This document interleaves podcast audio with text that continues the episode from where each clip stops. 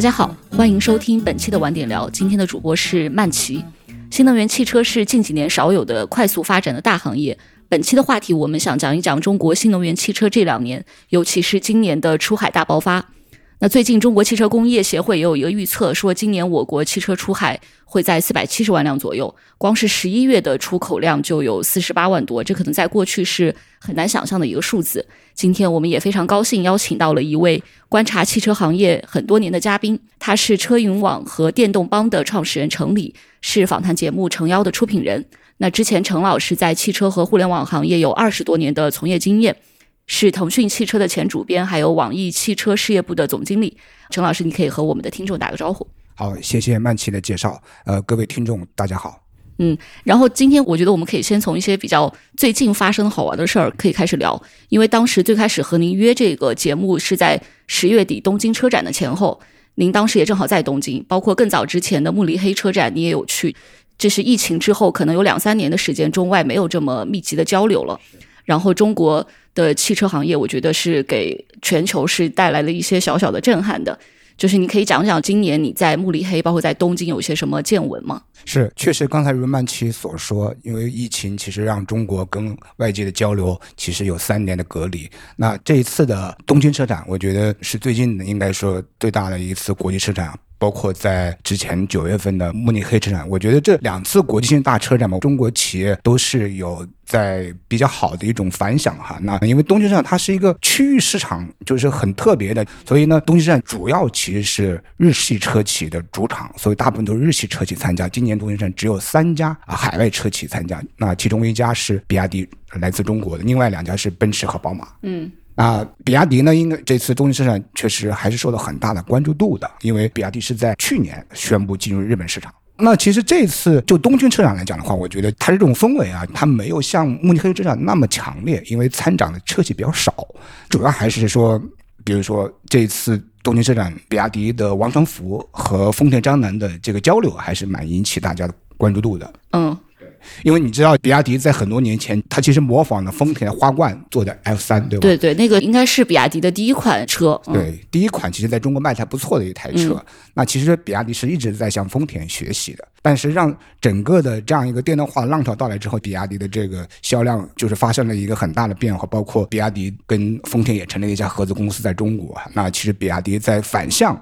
向丰田输出电动化的技术，所以这种就很微妙了。在这样的一个气氛下面，哎，您在现场看到他们的什么交流吗？就王传福和丰田章男的。我知道他们在东京车展当天的下午是有一次会晤的。嗯，丰田的董事长和他的 CEO 都跟王传福有了一次交流。嗯嗯，我想这里面的内容一方面是包括了丰田跟比亚迪的合作，同时呢也包括了比亚迪未来它在日本市场啊，是不是可以跟丰田之间也许会有合作啊？可能双方会有这样的一些交流。对，我觉得这个可以期待一下。对，最近我刚好见了一个日本的朋友，刚从东京回来，他说东京现在比亚迪也是在开店嘛。是，他说现在一般普通日本人的感受是去了这个店里后，比如说看到一些车，但是看了价格。他会觉得这么好的车怎么只卖这么便宜？他反而有点就是 还不敢相信的那种感觉。其实比亚迪的车在海外卖的并不便宜，它的相对来讲，因为现在呃电动车整体来讲它的价格都偏高，成本高嘛，所以其实中国电动车的这个成本控制确实是在目前在全球是有竞争力的。嗯。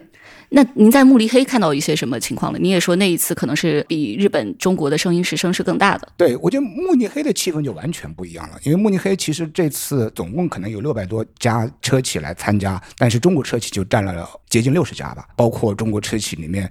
包括比亚迪，包括领跑，包括阿维塔，包括小鹏，对吧？应该有六家车企，还有赛力斯，还有很多的智能化的和电动化的零部件企业也都参与，所以其实引起非常大的关注。那么这是应该说是自从中国汽车产业发展以来最大的一次备受关注，就是因为以前没有这么多的中国车企会参与这种国际性的这个车展，而且呢，就是非常重要一点就是说。不仅是数量，还是质量有很大的提升。他们看到中国电动车的这样一种水平，其实是蛮令到他们惊讶的。嗯，他们当时在慕尼黑那个场景里面，中国和国外的这些同行有些什么交流吗？其实交流蛮多的。因为这次我在慕尼黑站待了三天，我觉得看到一方面是，比如说像李斌啊，他其实去到了很多的展台去，包括宝马的展台、去奔驰的展台都去有参观。就因为去的 CEO 很多，尽管只有六家车企参加，但是基本上百分之八十以上的中国车企的老板或者管理者都去到了慕尼黑车展，因为他们是去学习交流的。嗯，还有很多零部件企业也去了，就没参展，其实高管他也会去学习。嗯，所以这个交流，我认为还是能看到中国人的身影遍布整个的一个慕尼黑车展。再另外一点就是说非常重要，就是说在这次慕尼黑车展期间，是中国汽车工程学会和德国汽车工程学会联合主办了一次世界汽车的高峰论坛。这次论坛里面，其实中国的车企大部分。的 CEO 和董事长都参加，包括上汽的董事长陈红、王传福、李斌，还有海外车企的，包括大众的 CEO、宝马的 CEO，然后奔驰的 CEO 都参加了，包括宁德时代的董事长曾毓全也去了。所以我觉得这一次论坛，我能明显能看到中国车企的地位是在提升的。实际上，早在今年的上海车展上，他们其实已经看到过中国车企的实力的变化了。对，但其实是欧洲的媒体可能是第一次看到中国车企在他们眼前的这种真真切切的真实的展现。嗯，所以其实媒体的关注这种反响是比行业的反响其实要就是这种激烈程度会更大一些。嗯。明白，所以是这个影响力从圈内向圈外一个扩散的过程。对，因为车展其实普通人你要是感兴趣，你也可以去嘛。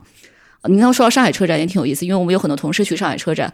我记得有个同事和我说，就是仰望的展台和应该是南博基里吧，反正他们都是在那种豪车的展台一个大的展厅里面，说仰望都是排队排的特别厉害，大家就要挤着去看。而传统的可能耳熟能详的一些非常豪华的品牌，反而相比之下显得有些门可罗雀。这种情况是从去年就开始了。去年的国内的这个车展，比如广州车展，包括今年的上海车展，就能看到外资品牌很多的这个展台其实人比较少。而相反来讲，像比如说刚才提到的，你说的仰望也好，很多的高端品牌哈，中国的新势力品牌啊，都关注度很高啊。那我觉得这是一个逆转。嗯。对于我们刚才其实是回顾了一下今年的这个高光时刻，我觉得接下来可以往前倒一倒，就回溯一下中国汽车出海的一个进程吧。因为您观察这个行业很多年嘛，就是您觉得这大概它是一个什么样的过程，然后分哪些阶段了，是从什么时候开始的？对中国汽车工业，其实应该是在最近几年新能源的这波浪潮开始有了很大的一个发展，但其实像走进海外市场，应该是始于二零零五年。二零零五年，当年九月份的应该是法兰克福车展，当时有三家中国车企参与了，包括吉利、华晨还有陆风，呃，三家车企。您说第三家是叫什么？江铃陆风。OK，对，他们后面两家还在吗？呃，陆风现在还在。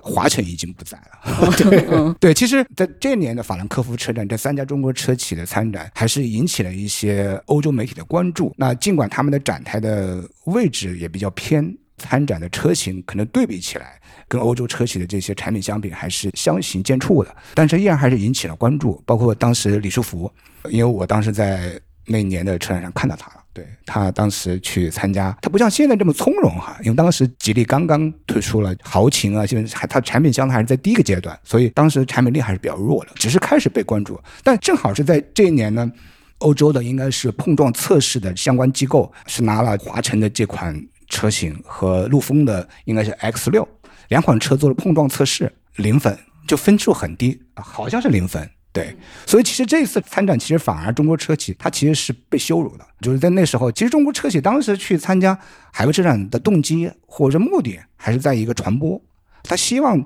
通过国际舞台的展示去体现。我的这样一个产品实力反向在中国去做传播，哎，我在欧美车展上多参参展，那我的实力应该是不错的，那引起外界关注，它更多是这个作用。嗯，就不是说直接在海外卖车，根本就没不可能在当那个情况下面在欧洲卖车。当然，因因为各方面的条件都不具备啊，你的产品力啊，包括各方面的这种认证啊等等，都还是道路挺漫长的。当时后来也有一些车企试图在欧美市场去做一些销售，但基本上都是结果不是太好的。对，我觉得这是一个开始吧。我觉得就是在二零一六年之前，从零五年到二零一一年之前，我觉得整个的中国车企在海外市场的销量基本上都在一百万台以下。所有品牌加起来的，所有品牌好像有一年是二零一二年达到了一百零几万台，但后来其实就回落了，基本上在二零一六年之前都是在几十万台所以最开始的这个十年是一个不太成功的亮相，不太漂亮的出场之后，然后到了一个平台期，就是一直这样僵持着。对，应该是二零一七年开始到二零二一年，基本上销量是在一百万台到两百多万台，应该是二一年是两百多万台嘛。那这个期间其实是说中国汽车工业走到第二个阶段了。中国汽车工业的燃油车的在这个领域里面，吉利、长城、长安这些中国车企开始起势了。嗯，还有奇瑞这些，还有奇瑞，对吧？就是这些中国品牌开始在燃油车领域崭露头角，他们的产品力有很大的一个提升，所以它整个海外市场销量也相对的反映出来这样一个量。但那个时候，我觉得燃油车你跟欧美车企的产品力还是有差距的。嗯，你无法超越它，你只是说你比自己前进了很多。而且这个阶段，它出海的市场主要也不是欧洲吧，就不是西欧市场，对吧？是俄罗斯或者东南亚。基本上在东南亚，然后在非洲、拉美市场为主。嗯，基本上量都在一百多万台的量这样一个上下。比亚迪倒是没怎么出海啊，这个阶段。我觉得比亚迪有出海，它是以商用车在出海。比亚迪是二零一三年在美国开始卖电动大巴，比亚迪在美国的电动大巴卖的还不错的，而且在美国建了工厂。所以，比亚迪当时出海的策略主要以商用车为主，以大巴为主。明白。就您刚才说的这个阶段，一百到两百万，这个是乘用车的，对吧？对对对，是，其实是包括商用车的。嗯，因为商用车可能本身也占不了太多嘛，量很小。嗯，对，对，所以这是第二个阶段的状态啊。第三个阶段，我认为其实就是二年、二三年，就去年开始的。我觉得这是进入到一个新的阶段。那这个新的阶段就是很明显有几个特点啊。我觉得第一个特点呢，就是说它确实是。以新能源车的销售开始作为龙头去参与到国际市场的这样一个角逐，我觉得这是一个非常明显的特点。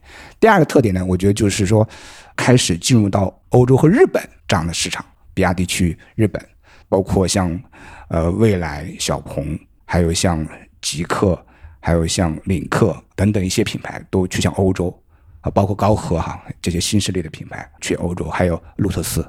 嗯，对，我觉得这是说他敢于去。欧洲市场，这是一个非常重要的一个特征。然后第三个呢，就是说我的海外战略就是开始在海外建厂，在当地建厂的这样一个力度比之前明显加大。包括像新势力的哪吒在泰国建厂，对吧？包括最近今年比亚迪在准备在泰国，以及说在应该在巴西来准备建厂，以及说未来要准备在欧洲建厂。那像上汽他们准备名爵品牌要在欧洲要去建厂，嗯，而且这些建厂的区域甚至是包括了欧洲。我觉得这是以前完全没有的。嗯，对，所以就是以前没有那么长远，就是您说的，他有的是去做广告的，对吧？对，是去搞传播的。那现在建厂肯定是表明他想在那个市场生根了。对，明显能看到，就第三波海外市场开拓的阶段，我觉得很明显就是说，中国车企更有信心了，更有底气了。整个产品力相比于过往，我觉得有一个明显的变化。对，其实还有一个变化就是它的价格应该变高了，因为您刚才说到的像高和、小鹏还有蔚来。这都是相对贵一点，尤其是蔚来和高和。嗯，对，现在普遍来看，这些中国车企在海外市场的价格就远高于在中国市场价格，就高很多了，甚至 double。嗯，我们自己最近也报道嘛，就说理想可能计划明年要去中东出海，它其实看准的也是一个高客单价的市场。是，嗯，因为当地家庭也是比较大的家庭，那个市场适合他。对，然后大家也有钱，可能也喜欢这种大车。我也注意到，就说他们现在出海是有不同的策略的，就不同的公司啊。比如说刚才您提到那些品牌，有的可能他是去了欧洲，然后有的也有去日本，像比亚迪，然后也有很多重点是在东南亚。在选这种出海目的地的时候，因为你也跟这些企业的创始人包括 CEO 交流很多嘛，就大家一般是怎么考虑的呀？以及什么区域可能现在是更适合什么类型的中国品牌了？我觉得就是每一个车企，它还是根据自身的情况来去选择对应的。海外市场开拓的这样一个区域，比如优先级，我先去哪里，再去哪里。嗯，那应该说现在在这一波里面，比如说像新势力车企，大部分是新能源车企。那新能源车企的话，比如说像蔚来、小鹏，他可能对自己的产品更有信心，那他们就呃首发可能选择去挪威哈，去到欧洲这些电动车有一定接受度的市场上去做开拓。我觉得他们应该说体现出来他们对自身的这种信心吧。就是说，中国电动车产品确实它也有一定的竞争力和差异化，因为欧洲的电动车目前他们还是以燃油车为主的一个战略，并没有说像中国这样的纯粹的新能源车企。那欧洲其实是几乎没有的。欧洲市场是一个非常稳固的市场，所以它的车企大量还是燃油车车企，它同时在做电动车，所以未来小鹏呢，它其实是借助跟他们之间的这样一个差异化策略啊，从企业的差异化竞争策略来看，那他们去做啊，他们觉得会有机会。我觉得这是一种类型。在另外一种类型呢，可能就是像长安、长城这些企业，那它呢本身过去，比如说在东南亚。在非洲、在拉美这些地方，它过去就有根基，因为它其实已经有十多年的这样一个海外的市场开拓经验。就是第二阶段就开始出海的燃油车的时候，它就对，所以这个时候呢，它可能就考虑去建厂了。在这个时候，因为它基于对自身实力的这个信心，所以它就会加大，比如像这次长安就在泰国建了一个工厂，开启了它整个海外战略的一个新的阶段。未来长安呢、奇瑞啊，我觉得他们应该说在这方面的这种布局的力度会加大。当然，他们过去已经在这些地方已经建了一些工厂了，已经有一定基础和根基了。嗯，了解。你觉得就是选这个不同目的地可能会给公司带来什么？包括你就是建厂或不建厂的区别，它的好处是什么？然后可能的风险和代价是什么？我觉得好处显而易见嘛，就是你在当地建厂，基本上你就没有关税了嘛。就是说，那你整个成本你肯定是可以做得更低的，是有可能的。你通过一些可以地组装建的这个的一种形式，它的成本会更可控。再一方面呢，其实说建厂非常重要的一点就是能跟当地共赢，我给当地带来就业，带动了当地制造业的发展，那肯定是当地政府希望的一种方式。那其实更容易。获得当地的事业的发展，我觉得这个从长远来讲一定是这样的。只有在当地跟当地共赢，最后才能够实现更长远的一个发展。你否则的话，你只是去当地赚钱，那你可能会面临一些地缘政治的不可抗力的影响。所以，我觉得这是说，一方面是它内在的这种驱动力和一种外在的这种需求和一些外在的一种压力也好，它可能会抱一个相对更长远的战略在当地去做布局。就我我们说，就是要打阵地战。你要真正的在这个地方去经营它，而不是就是说去当地去赚钱。嗯，一般一般来说，你在一个市场能卖多少车，你才会在当地建厂？因为它很多时候它不是单一的一个国家，而是说这个片区，基本上一个工厂的产能，它要在十五万台左右，十到二十万台去建厂才会有更有经经济性嘛。明白。所以这可能也解释了为什么现在建厂比较多的还是第二阶段就。再出海的一些公司，对吧？就在一些市场已经有根基的，以及像比亚迪这种龙头，它确实是今年才发力出海的。对，它去年一共也就出口了大概五万辆左右的汽车吧。今年已经有很大的一个增长，有三倍增长了。对，它今年前十一个月应该就有二十万，它前十个月是出口了大概十七点五万辆，相比去年的话是增长了大概两倍到三倍的。如果整个全年算下来，它确实是在发力了。是，其实，在海外建厂风险还是挺高的。因为你一旦把这个产能播下去了，你你的投资下去了，嗯，一旦出现了不可抗力的因素，那你的损失是很大的，嗯，是吧？比如说俄罗斯，对吧？嗯，是，好像长城之前在俄罗斯还出口中国车企在俄罗斯建厂还蛮多的，嗯，所以现在第三阶段大家开始去建厂，也说明了大家把出海这个事儿看得更重了，对，就更重视了。就是更加的把海外市场当做未来的一个非常重要的战略，它作为一个战略级的事情在考虑了。以前是没有的，以前是作为一个补充。嗯，你觉得就是大家把它从一个补充的东西变成一个战略东西，这个背后的变化是什么推动的呀？是国内竞争太激烈，所以必须得出海吗？还是别的原因了？我觉得首先是汽车工业的特点决定的。首先，汽车工业它就是一个全球化的产业，那这个产业它必须要有量。你的量是支撑你的一个核心的一个东西。你如果没有足够的量，你这个公司的发展是会受限的。就你量越大，你越有成本优势，那你各种优势就能凸显出来。那我觉得是属于汽车工业本身的特点所决定。第二个呢，我觉得确实像你说的，中国市场现在太卷了，很明显，特别是新能源市场，那中国车企它是有更好的产品力的，那他们去海外市场竞争，它是可以去跟其他车企去 PK 的。所以我觉得这是一个很好的契机，新能源这个领域对于中国车企是一个非常好的去征战全球的契机。嗯，所以一个是压力，然后你觉得更大的可能是机会，对吧？这是一个征战全球、全球化的机会。对，因为其实我们看整个汽车工业发展的历史哈，我们就觉得就四次汽车工业革命吧。我们说第一次汽车工业革命是在一九零几年在美国发生的，福特的 T 型车开启了整个的汽车工业的浪潮。对，从一个小作坊的生产到一个大规模工业化的生产，嗯，流水线的发明。然后第二波应该是一九三零年、九四零年代到五零年代这个时候，欧洲的大众这些车企的崛起，就包括像呃标致啊、雪雪铁龙啊这些欧洲车企的崛起，它实际上是开启了这个更精细化的生产。它相比福特的停车就它更精细了。那第三波实际上是日本车企的崛起，就是在七八十年代、六七十年代啊、以丰田为代表的日式车企的崛起。他们呢采取更精益化的生产方式，把成本降得更低，但是产品质量又做得很好，可靠性又做得很好。我觉得日本车其实在后面的的二十三十年就征战全球，包括美国市场都很强。那我觉得现在实际上呢，到了第四波汽车工业浪潮。对，我觉得第四波汽车工业浪潮实际上是特斯拉掀起的，对吧？就是新能源的变革。但一四年开启，那实际上呢，其实现在呢，整个的这个全球新能源汽车的发展而言，领头羊一个是美国的特斯拉，一个是中国车企，这两个阵营其实是目前引领整个新能源车的变化的浪潮的。我觉得这个星星之火到燎原的这个过程，其实还是在中国发生的。因为特斯拉有一个很关键的发展的节点，也是它在上海建了工厂之后，它的这个产能、它的规模才起来嘛。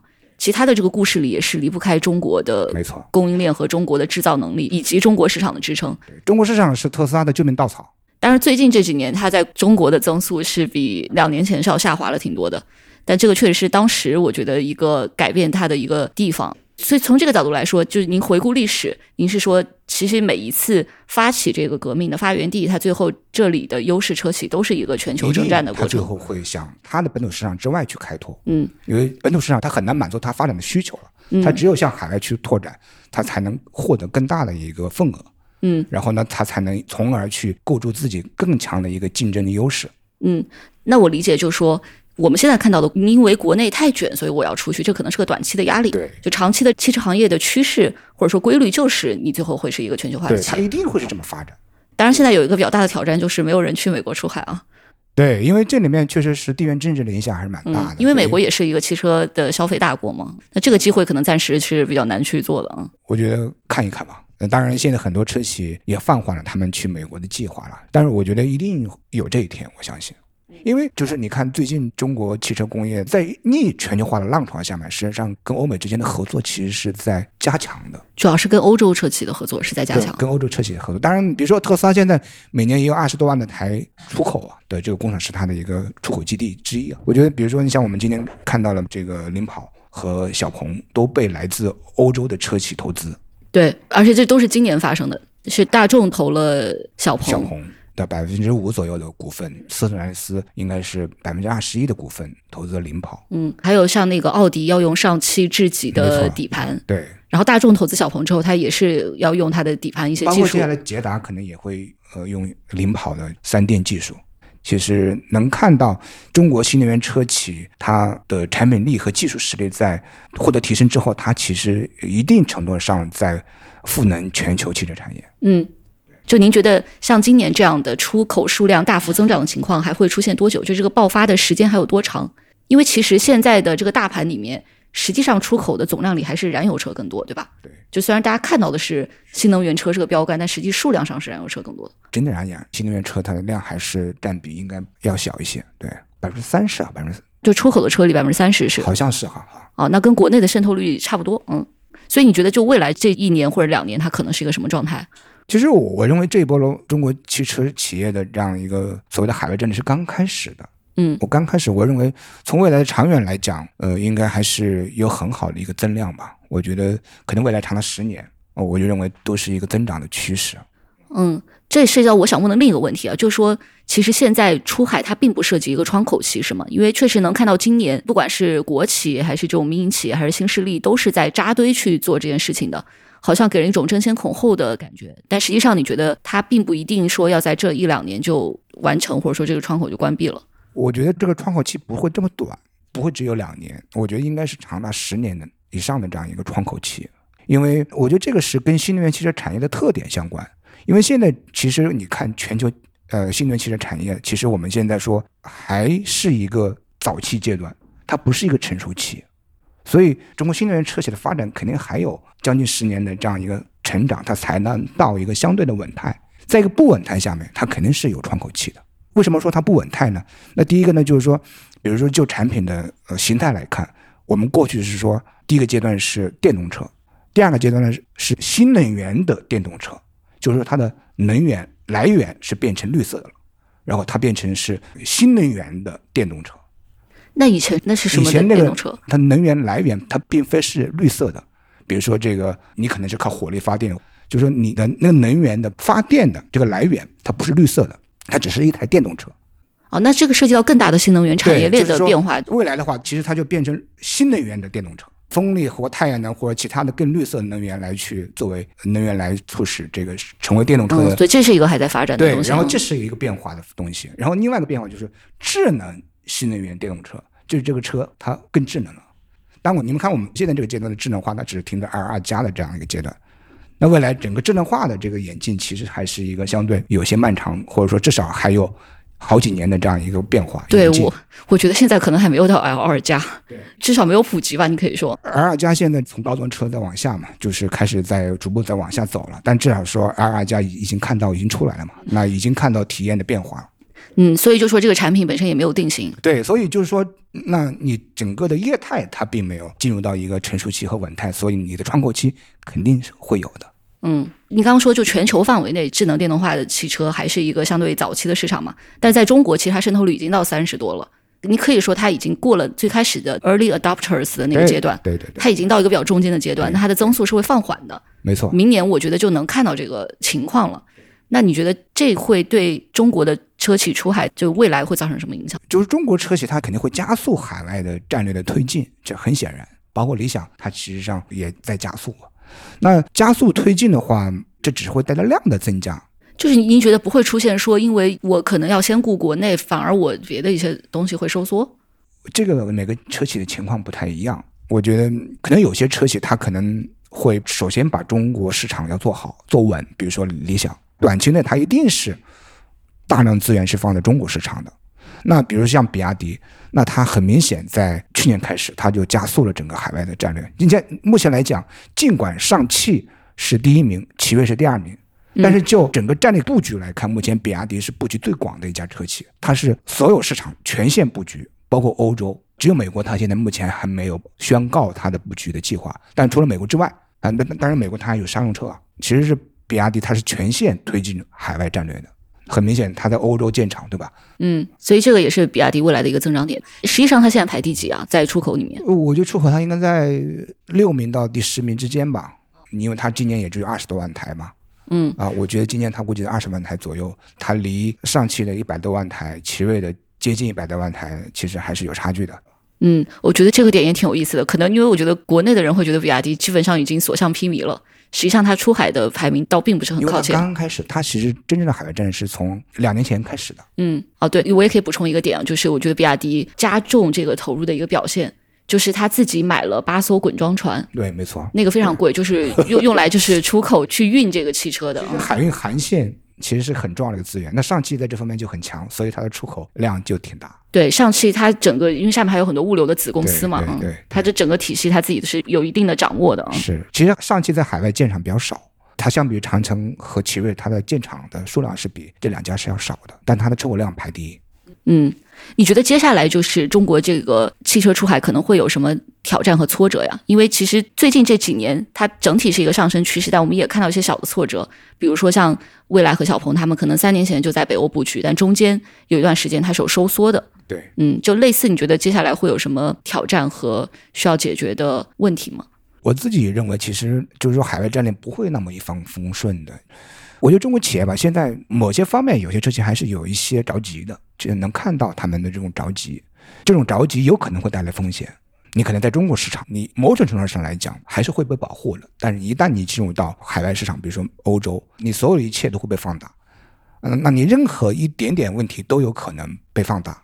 那一旦放大，一方面我们说可能涉及到经济利益上的受损，不说你的品牌会受损。所以我觉得海外战略，其实中国车企一方面确实它更有信心，那我觉得还是需要更加的谨慎，在某种程度上来讲，还是要考虑的更周全，把各方面的内功以及说体系建得更扎实。我觉得征战海外会从长远角度讲会更好更稳。我想到有个事儿，不知道敏不敏感，你愿不愿意分享？就比如说长城和比亚迪今年在国内的那个纷争，就是关于油箱那个事儿。长城公开实名举报比亚迪，说他们没有采用高压油箱，它的两款混动车的排放没有达到国家的标准。当然，比亚迪后来也回应说，长城的检测流程是不符合相关流程的。如果这个事儿发生在海外的话，是不是对比亚迪会有更大的影响，还挺致命的，会吗？这个问题确实我不 方便评价，嗯呃，因为这种情况，我觉得当然肯定在中国和在欧洲肯定气氛不一样，对，因为其实在国内，我觉得这事儿对比亚迪没有什么实质性的影响。因为具体到底是怎样的一个情况，我们并不了解，所以我觉得，因为就是你没有了解，其实就没有发言权。很多大部分的还是在外围在看，你真正情况是怎样的，我觉得还是需要观察的。对我只是说这个事儿的舆论发酵这一层，对舆论发酵的影响肯定会影响会更大，这是肯定的。嗯啊、你哪怕在海外你没有问题，对吧？你一旦被媒体认为你有问题，那你也可能有问题，就是你说不清楚。那在中国就还好，所以我觉得各方面可能对于中国事情来讲都需要更慎重。嗯，您刚才说的那个挑战内功，主要就是包括品控这一块儿，对吧？就还有什么别的也可以讲一讲啊？品牌会是一个比较大的点吗？品牌肯定是一个很大的挑战，因为我觉得像中国车企目前它的技术产品力有明显的提升，包括制造，中国的工厂的制造水平应该是全球排第一，毫无疑义。就是关于汽车的那个很硬的那部分，，基本上现在中国特别在新能源这个部分，它已经有很大的一个突破。对，就产品硬核的部分是表现好的。但是软性的东西、软性的体系，包括我们说的品牌，呃，中国车企在这方面，我认为还处在一个初级阶段。举个例子哈，就拿这次慕尼黑车展来讲，我刚才提到的这次全球的论坛，那实际上是中国车企有七八位这种一号位参加，欧洲车企也有七八位一号位参加。从发言的内容来看，就很明显看到中国车企的 CEO 大部分没有品牌意识，他的 PPT 的呈现，他的表达应该可以做得更好。呃，具体来说是什么细节让你有这种感受了？就比如说，举例而言，在这种国际高峰论坛的这种场合，那对于一个 CEO 来讲，你在这个时候你该讲什么内容？你不是去说 say hello 到 CEO 了，我大概随随便便讲讲，而是说你应该有洞见、有观察，然后你各方面输出是要保持一定的水准的，就保持一定的干货程度的，而不是仅仅来做广告的，或者仅仅来去随随便便讲一讲。所以中国车企主要是在做广告的为多是吗？就是我认为，呃相对来讲，它输出洞见的部分会比较少。主要就是在讲自己的产品和自己的公司的事儿。呃，对，可能有些甚至是说就是来走个过场的，我就是来讲一讲，不是太重视，就是他不认为他在这个论坛上需要讲的多么好，但是相对而言呢，欧洲车企重视度会更高一些，它至少呢会有一些干货输出，或者说在整个的 PPT 的呈现方面会显得更国际化一些。我觉得这是我看到的明显的一个现象哈。就这个案例来看，中国车企的这种品牌化之路，我认为还有很长时间需要去构建这个能力。一方面是意识，一方面是能力，这两个东西我觉得都需要去加强。我最近这一两年也跟很多车企 CEO 也有交流嘛，其实也聊到，包括我跟路乐斯的 CEO 冯清峰也聊到这个话题，对吧？他也跟我的感受是一样的。做品牌这个跟你的积淀有关系，它有整个的基于文化、基于历史的沉淀有关系。比如说英国、欧洲，它更擅长去做品牌，那它有百年的这样的品牌的积累。比如说美国，它有可口可乐，它有大量的沉淀在，它整个消费市场的沉淀，它有百年以上积累。那中国开始真正的进入到一个所谓的消费时代，其实是最近三十年才开始的嘛，就大家乐于消费，开始有品牌。中国以前是没有品牌的。对这个，之前我们也跟一些汽车行业的人士交流，就有的人的一个观察就是说，中国现在这些车企，他们更多是讲产品，是产品的竞争，而不是品牌的竞争，还没有到那个阶段。就你刚才讲的很多，就欧洲、美国的一些例子，它是有一个时间积累在这儿嘛？那这个事儿除了时间积累之外，有什么策略性的方法可以加速去补这个短板？我觉得，嗯，首先还是说意识。作为车企的 CEO 来讲，一号位来讲，他首先得提起意识。他一旦他的意识提起来了，我就认为这个速度会加快。你觉得未来算是这个意识相对好的吗？我觉得未来魏小李肯定是在这方面相对来讲还是会更注重一些吧，就是因为他是个新公司，所以他更看重这一部分，或者说他天然可能会有这种基因在。你就像其实是跟一个人的成长背景有关，新一代的企业家嘛。那你觉得像王传福这种老一代的企业家，因为比亚迪最近这几年在国内，我觉得它品牌上显然是有一个反转的嘛。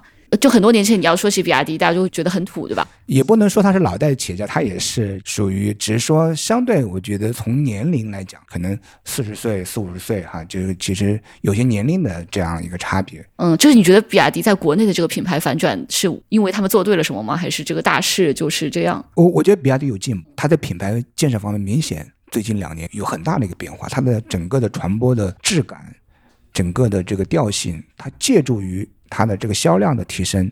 整个新能源市场的势能的起来，它其实是在这两年是有变化的。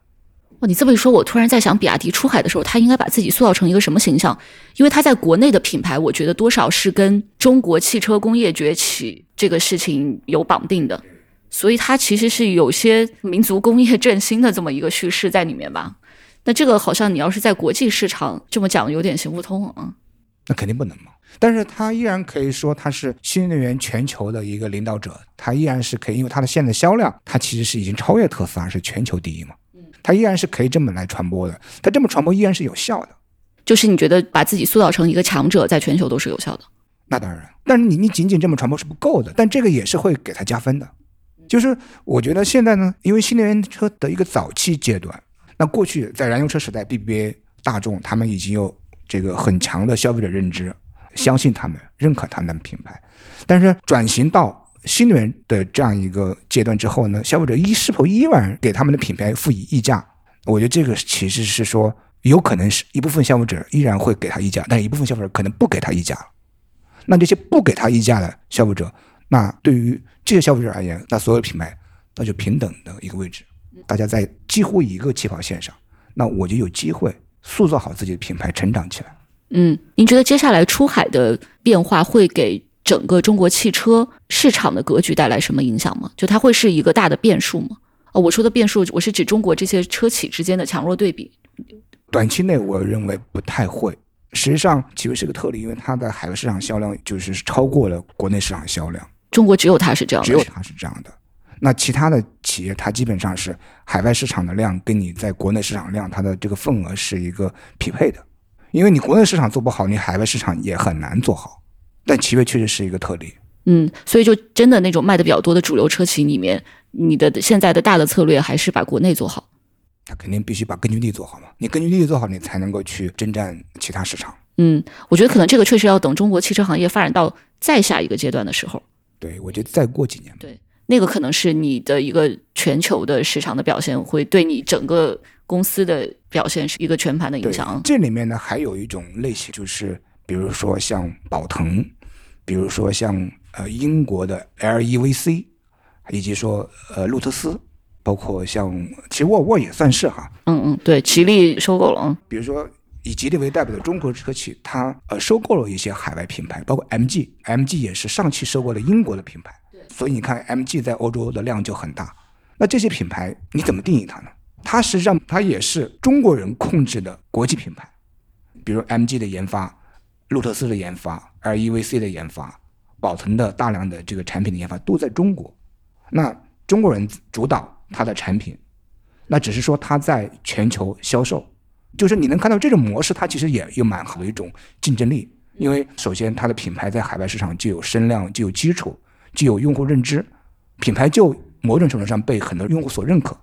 比如说，举个例子，你像路特斯，目前它的订单量，中国市场占三分之一，欧洲市场占三分之一，然后美国其他市场占三分之一，它应该是这样一个量。所以很明显，它作为一个国际化的品牌，在这个阶段，它用这种方式来做海外市场，它获取的成长速度会更快。包括接下来像领跑，它和兰德斯构建这个合资公司，由这个合资公司在海外来做领跑的销售和推进，那它就更有优势，速度也可能会更快。嗯。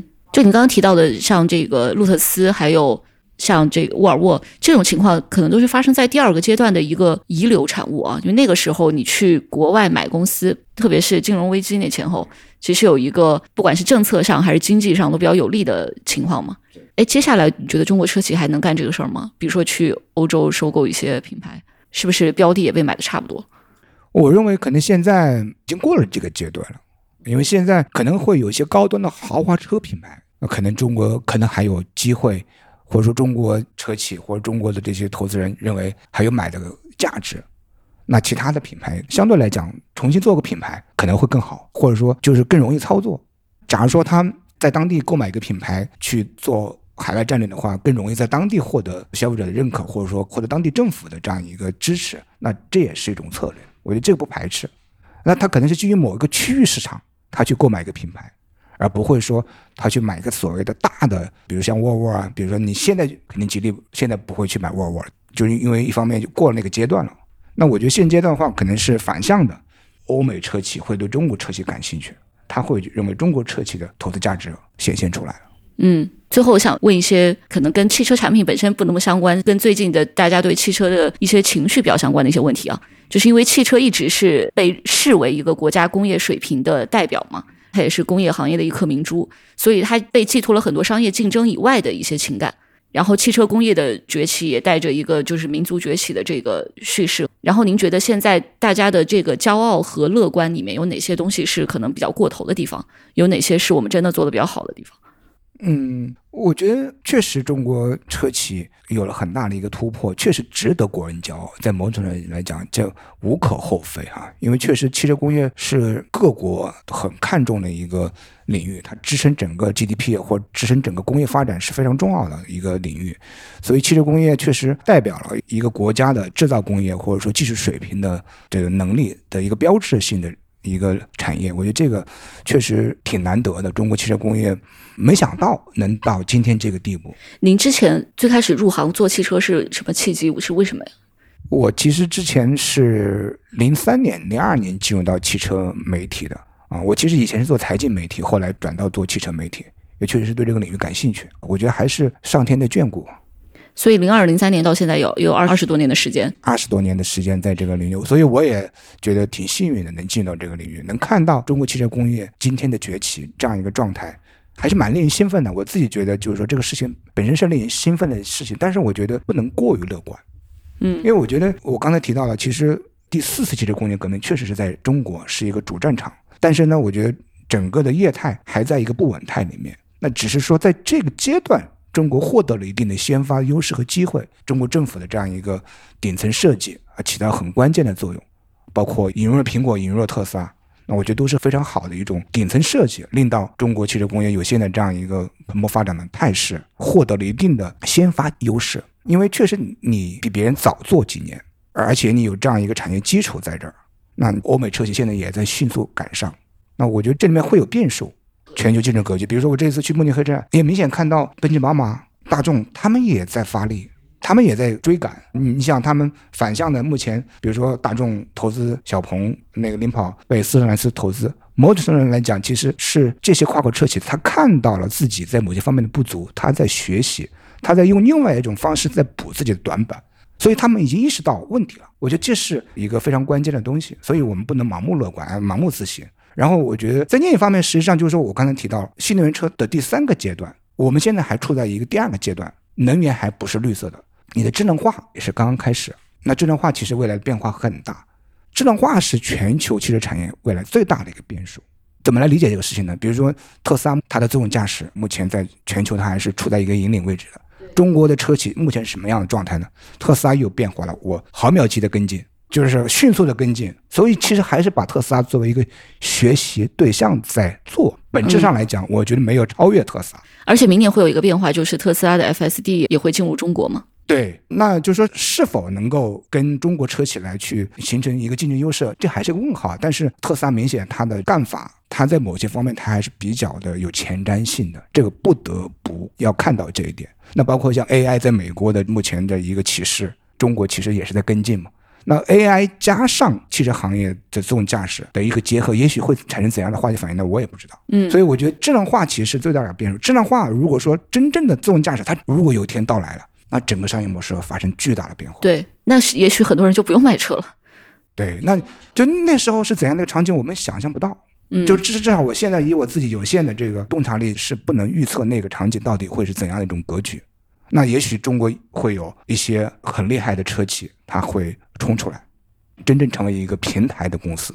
你你从过去的一个硬件公司变成一个平台公司，嗯，变成一个有服务有运营的公司。对，比如说苹果，它是一个硬件公司，同时它是一个平台型公司。那你看中国的手机公司，没有一个是平台型公司，对吧？它还是个硬件公司。我觉得华为可能在想往那个方向发展。对，因但为它自己做操作系。系统这些，嗯，对，它还没有成为。对你刚才提到了很大的一个挑战，技术的挑战。比如说，我们看到底层的应用，其实底层的技术 OS 芯片，中国现在还是很弱的嘛。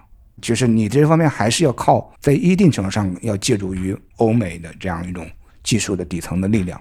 而且就除了你车上用的那些东西之外，比如说你去训练自动驾驶的模型，你可能也需要英伟达的高性能的一些芯片。然后这个可能目前的趋势来看，它是在越来越收紧的。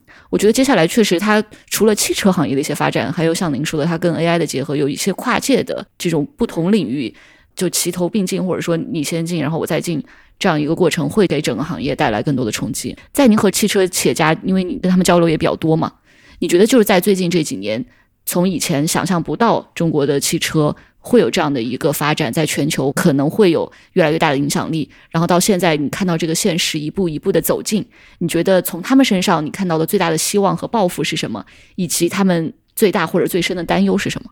我觉得是非常明显的一点，就是他们这代企业家更自信了，信心是蛮重要的啊。就是我在二零零五年的法兰克福车展，我没有看到李书福的自信。那时候他在一个国际舞台，他是有一些局促的，他很多时候是一种试探性的进入。那你现在看李书福，明显是非常自信的啊。你再去看我们新代的企业家，都很自信，都就是超乎常人的自信嘛。你看李想的发言，李斌的发言，小鹏的发言，硬刚特斯拉，硬刚马斯克。所以他们这代企业家给到我的这个，就是说，一方面他们认知确实带有很强的这个互联网思维。这代企业家实际上他是二次创业，本身他就解决了这个温饱问题，他就已经有财富自由了，他再来创业，然后他本身来讲，他跟星际的这个融合其实是一种无缝融合。我觉得他的这种自信是发自内心的，他不是表现出来的，这是蛮重要的东西。我觉得这是第一点。而第二点呢，我觉得就是有这种自信，他们有很大的梦想和抱负，不是为了赚钱去做这个生意啊。他现在在某种程度上讲，他要实现梦想。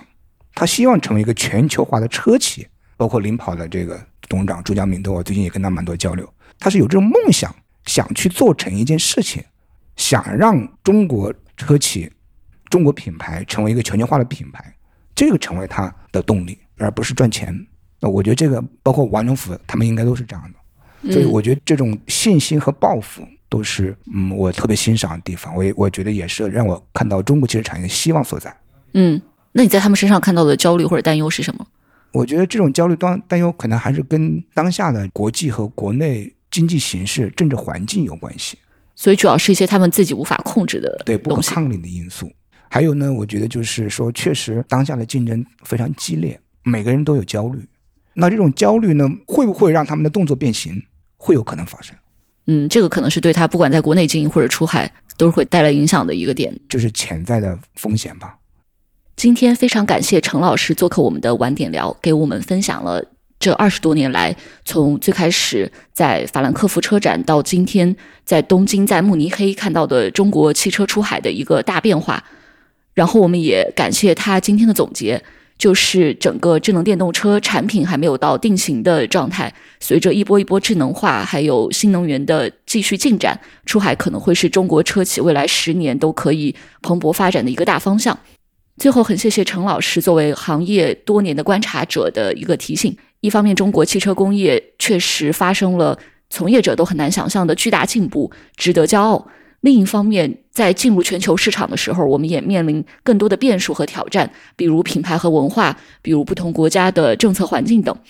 希望在激烈的竞争中，一批车企的 CEO 和创始人接下来可以继续保持动作不变形，补足这些短板，带领整个中国汽车行业进入下一个新阶段。今天的晚点聊就到这儿，谢谢大家的收听。如果感兴趣的话，可以给我们留言。谢谢曼琪，也谢谢各位听众。好的，大家拜拜。